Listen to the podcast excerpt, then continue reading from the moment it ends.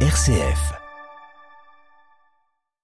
Le pape a présidé ce matin la messe chrismale dans la basilique Saint-Pierre. François a invité les prêtres du monde entier à garder le regard fixé sur le Christ, alertant notamment sur trois idolâtries cachées. Nous y revenons dès le début de ce journal.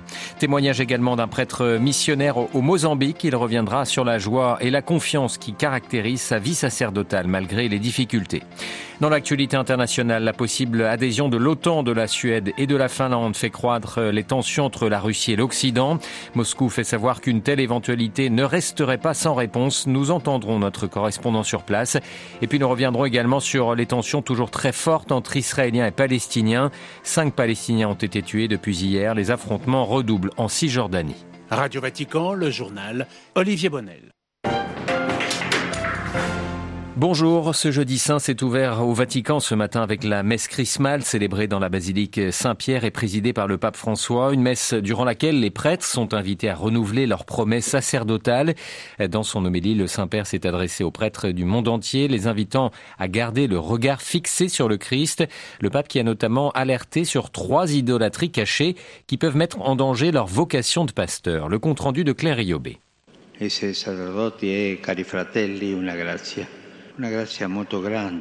Être prêtre, chers frères, est une très grande grâce qui n'est pas d'abord pour nous mais pour les gens. François a d'emblée invité chaque pasteur à cultiver la contemplation du Christ, une grâce propre à leur sacerdoce.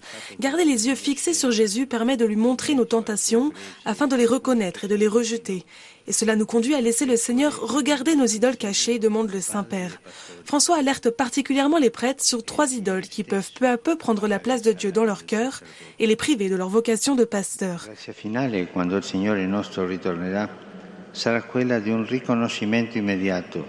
La mondanité spirituelle d'abord, qui consiste en une culture de l'éphémère, de l'apparence et du maquillage.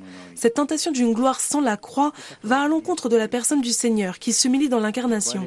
Un prêtre mondain n'est rien d'autre qu'un païen cléricalisé à condamner le Saint-Père, demandant au prêtre de toujours se faire pauvre avec le Christ pauvre. Autre idole cachée, le pragmatisme des chiffres ou encore le fonctionnalisme qui va de pair avec une mentalité qui ne tolère pas le mystère et vise l'efficacité. Ces tentations nourrissent l'ego et révèlent un désir de contrôle, explique François. Le successeur de Pierre invite ainsi chaque prêtre à demander à Jésus que ses propres idoles lui soient révélées, que leurs racines et leurs rouages soient visibles et que le Seigneur puisse les détruire. Nous devons nous en souvenir, être attentifs, afin que l'ivraie que nous avons su cacher dans les replis de notre cœur ne repousse pas, conclut François.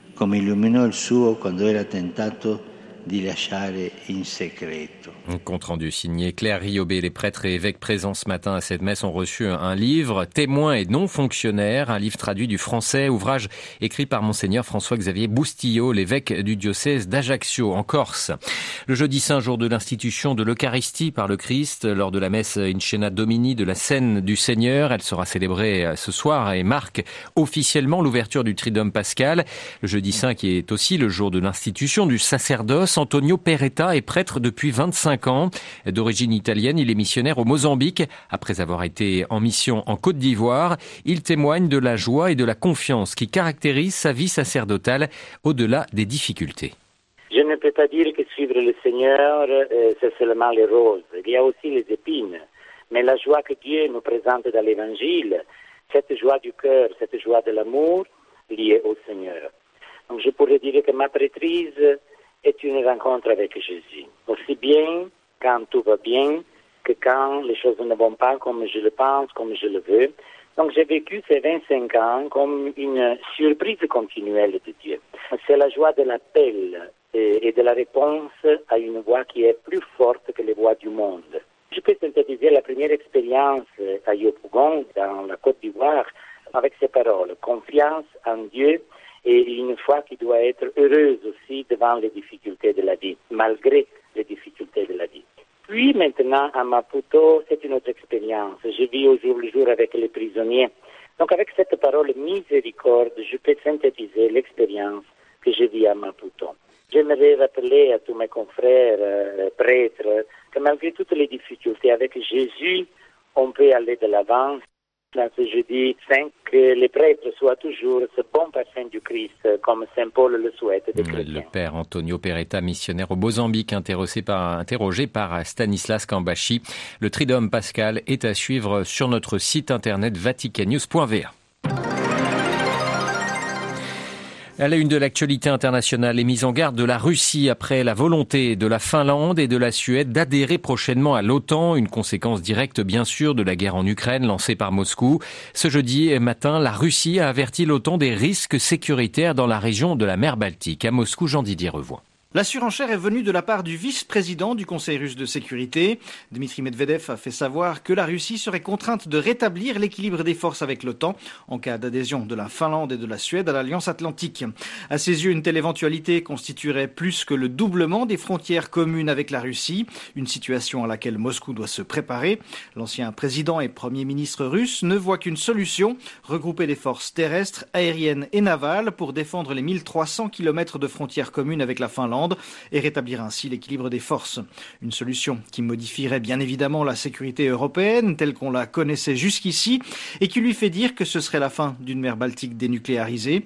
Bien évidemment, Dmitri Medvedev souligne que la Russie n'avait jusqu'à présent jamais eu de telles intentions, mais que l'escalade en cours avec l'Occident la contraindrait à se résoudre à nucléariser la Baltique.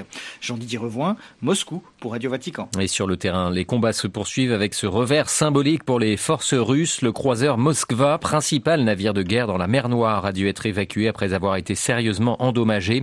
L'armée ukrainienne l'aurait touché en lançant des missiles. Le navire n'a cependant pas coulé selon le ministère russe de la Défense. De leur côté, les États-Unis ont annoncé, elles, eux, une nouvelle aide militaire de 800 millions de dollars à Kiev. Il s'agit en particulier de lance-missiles ou encore de drones. Le bilan de la tempête tropicale Meiji ne cesse d'augmenter aux Philippines. Il est désormais de 133 morts. Meiji qui a provoqué des inondations et d'importants glissements de terrain, dans le centre de l'archipel. Dans un télégramme, le pape François fait part de sa proximité avec les victimes. Le pape qui offre l'assurance de ses prières pour les morts, les blessés et les personnes déplacées, peut-on lire dans ce message. Un bilan dramatique également en Afrique du Sud où la côte est du pays a été frappée ces derniers jours par des pluies diluviennes. On dénombre plus de 300 morts. Ce sont les pires inondations de l'histoire du pays. La tension est plus que vive entre Israéliens et Palestiniens. Depuis hier, cinq Palestiniens ont été tués en Cisjordanie lors d'opérations antiterroristes menées par l'armée israélienne. Des opérations qui font suite à une nouvelle vague d'attentats la semaine passée en Israël. Les affrontements ont redoublé ces dernières heures alors que dans la bande de Gaza, les factions Hamas et Djihad islamique en tête mettent le gouvernement israélien en garde contre toute nouvelle provocation à Jérusalem. On fait le point avec notre correspondante Valérie Ferrand. Des milliers de personnes assistent aujourd'hui aux funérailles des Palestiniens tués depuis hier, dont un avocat de 34 ans tué à Naplouse lors d'affrontements près de la tombe d'un cher, considéré par les extrémistes religieux juifs comme le tombeau du prophète Joseph. Deux autres Palestiniens ont été tués en matinée dans la région de Jénine, dans le nord de la Cisjordanie, qui reste la cible principale des opérations militaires israéliennes, auxquelles participent les services de sécurité et du renseignement. Dans chaque localité où les troupes israéliennes pénètrent, des affrontements éclatent avec les habitants, accompagnés de plus en plus souvent d'échanges de tirs avec les groupes armés palestiniens, notamment ceux affiliés au parti présidentiel, le Fatah. Dans la bande de Gaza, le Hamas et le djihad islamique sont en état d'alerte maximale et tiennent des réunions avec les autres factions, y compris le Fatah, pour suivre l'évolution de la situation en Cisjordanie, notamment à Jérusalem, où les Palestiniens s'attendent à une multiplication des provocations israéliennes à l'occasion de la Pâque juive. Jérusalem, Valérie Ferron, Radio Vatican. La Grande-Bretagne annonce de nouvelles mesures migratoires. La Royal Navy est désormais en charge de contrôler les arrivées de migrants dans la Manche. Les gardes-côtes britanniques vont laisser place à la Marine nationale, a annoncé ce matin Boris Johnson, le Premier ministre britannique. La ministre de l'Intérieur, Priti Patel, était elle à Kigali ce jeudi. Elle a annoncé un accord de la Grande-Bretagne avec le Rwanda pour accueillir sur son sol des migrants et demandeurs d'asile de plusieurs nationalités acheminées du Royaume-Uni.